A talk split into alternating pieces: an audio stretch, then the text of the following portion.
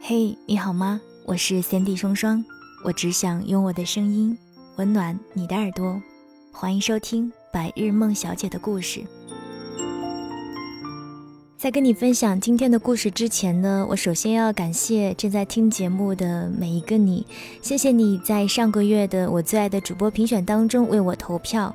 另外还要感谢在我的听众群当中每天为我转发投票的朋友们，真的非常的感谢大家。所以在今天的节目当中呢，我想给大家提供一些小小的福利。大家可以关注我的公众微信，搜索 Sandy 双双，Sandy 是 S A N D Y，然后回复主播福利或者是福利两个字，就可以得到必胜客提供的优惠券。当然，我也会在留言的朋友当中抽取三位，送出必胜客的现金抵用券。你可以在评论当中告诉我你在必胜客发生的一些令你难忘的事情。当然，你也可以跟我说一说听完今天节目的一些小小的感受。好了，说了那么多，一起来听一听今天要跟你分享的故事吧。今天的这个故事是来自于韦纳的《你走多了弯路，才看到更多风景》。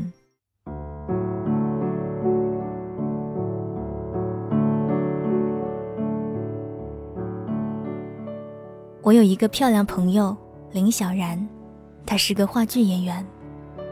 每当我这样介绍，她都会格外强调。要在前面加上三个字哟，三流的。可他不知道，我总是以他为傲。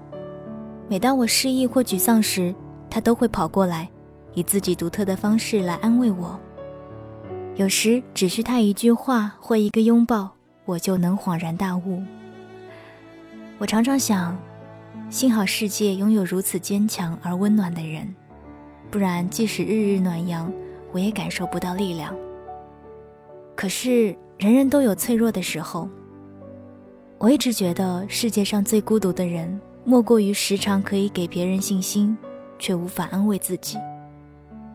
而这些生而骄傲的人，却总能以独特的方式自救，让你误以为他们格外幸运。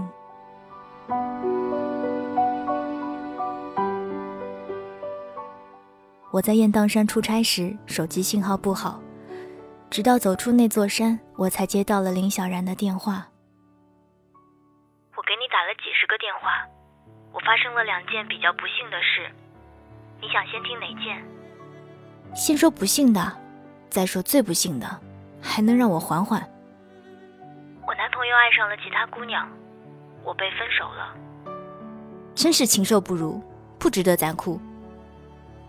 难道还有比这更不幸的吗？我演出排练时有一个动作是在一棵假树上跳舞，我分神了，假树也倒了，我直接摔了下来，现在在床上躺着。导演说让我好好休息一段时间，他给我放长假。我风尘仆仆地赶到医院，看到病床上脸色苍白的林小然，却不能说出一句话来安慰他。他笑着说自己完全不需要安慰。此时，十万火急的事情是让我推着他去排练场地。我只好推着任性的林小然走到排练场，所有人见了他都很吃惊，也很惊喜。导演正在重新选角色代替他，望着一个个漂亮的女孩，犹如燕子轻盈的一跃而过。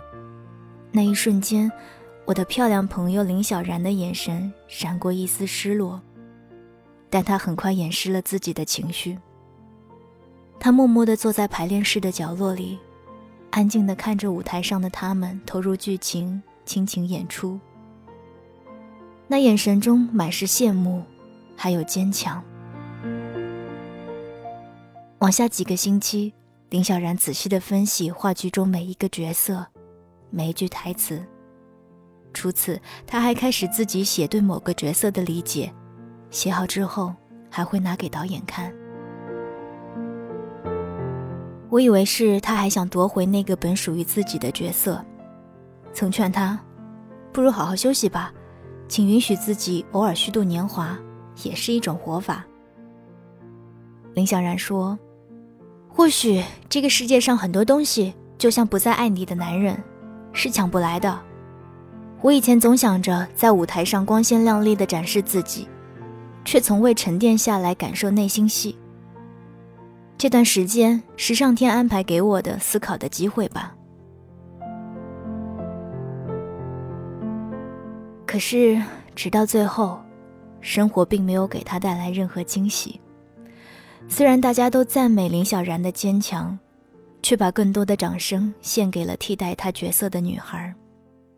导演也没有如我期待那般邀请林小然出演下场话剧，哪怕是再给他一次机会，一起合作新的剧本。于是，热闹散去，灯光暗淡，舞台上一片寂静。原来，快乐是别人的。他什么都没有。你有经历过那种感觉吧？明明是你和一群人一起走向远方，不是自己不努力，并非他人太聪慧，或者只是一点小小的意外，你就莫名掉了队，成为了一个可悲的局外人。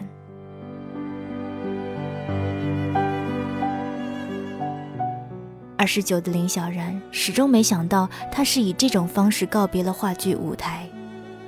他带着那条伤腿走在大街上，调侃道：“走路看上去全吗？不是本命年运气才会差吗？明年才三十而立吧，我现在都立不起来了。”终于，林小然泪流满面。我本以为这次会要了他半条命。他至少会一个月缓不过来。许久，他擦干眼泪对我说：“他要考研。”我并没有在意，以为他只是咽不下这口气，过段时间就忘了。之后，林小然报了一个考研班，英语不好，他学起了日语，浩浩荡荡的开始了自己的考研长征。好久以来。他房间的灯昼夜通明，他分秒必争，学得特忘我，不食人间烟火。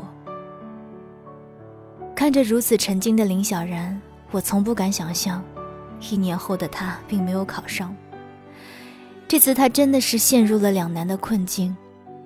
他看了看银行存款，取到无法取出那固执的九十八块钱，选择默默放弃了再来一年的豪言壮语。这次，他却没有我想象中失落。他说，他考研时自己每天早晨都会去公园跑步，认识了一个同样爱跑步的男人。那时他刚刚失恋，跑步只是为了发泄。坚持许久，他才明白，若最初只是释放一种情绪，现在真是爱上这项运动。而他在复习的过程中才懂得，学习本身的意义远大于结果。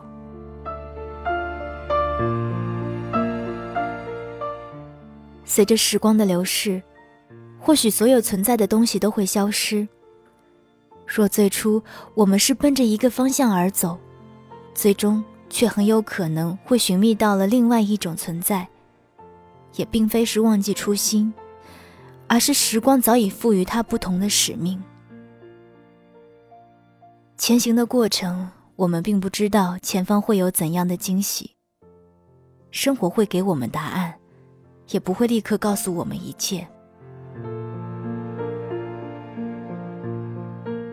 就在林小然打算离开这个城市，换一种生活方式的时候，突然来了一个录取通知书。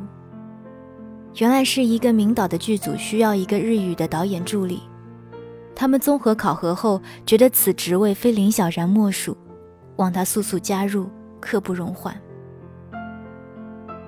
一瞬间，林小然兴奋的尖叫穿越了时空，我好像回到了一年前，她还是那个沮丧的姑娘，哭丧着脸，抱着两个悲伤的段子，等我来安慰。此时，没有拥抱，没有庆祝，只有被认可的快乐。兜兜转转之后，又回到了比起点更高的起点。若中间有落差，也不过是最常见的抛物线以为到达的终点，或许不过是另一个起点。直到后来，我们才懂，因多走了弯路，才看到了更多风景；因曾爱错了人，才更心疼爱自己的人。上天的馈赠，不是要收回幸福，而只是想考验你拥有的所有的忠诚度。我们唯一能做的，不过是比往日更精彩。除此，还要有点耐心，来等待。